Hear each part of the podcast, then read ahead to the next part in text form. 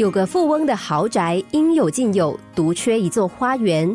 富翁想要建造出世上最神奇、最美妙的花园，于是他开始研究花卉书籍。只要看到喜欢的，就派出探险家前去采撷。不久之后，他的花园就聚集了来自世界各地的花卉，万紫千红，让富翁十分满意。只是好景不长，花园里的缤纷没有维持太久。来自热带的花朵因为受不了寒冷枯死了，出自冰原的植物也因为不耐高温枯萎了。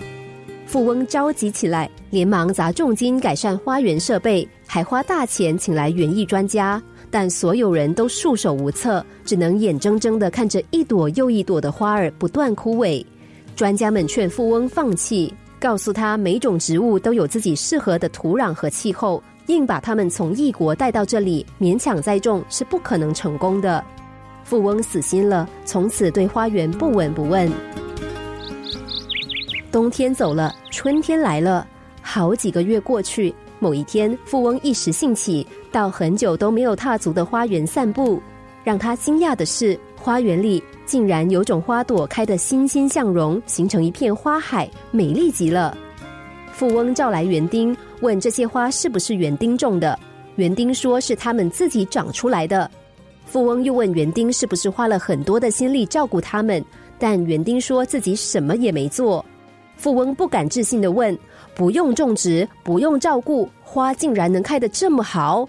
园丁解释说：“是的，这种花叫雏菊，是一种野花，并不特别，在郊外也能够看得到。”富翁越看雏菊越是喜欢。他决定开放雏菊花园，让附近的民众也能够来参观。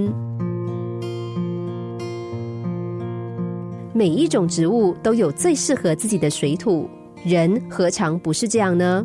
如果我们的心是一片花园，究竟怎么样栽种才是最好的？答案是最适合你的就是最好的。有个女孩事业很成功，但是个性也很好强。之前，她和一个男孩交往，不久之后就分手了。对方把她批评的一文不值，说她不温柔、不可爱、不会煮饭，也不会撒娇。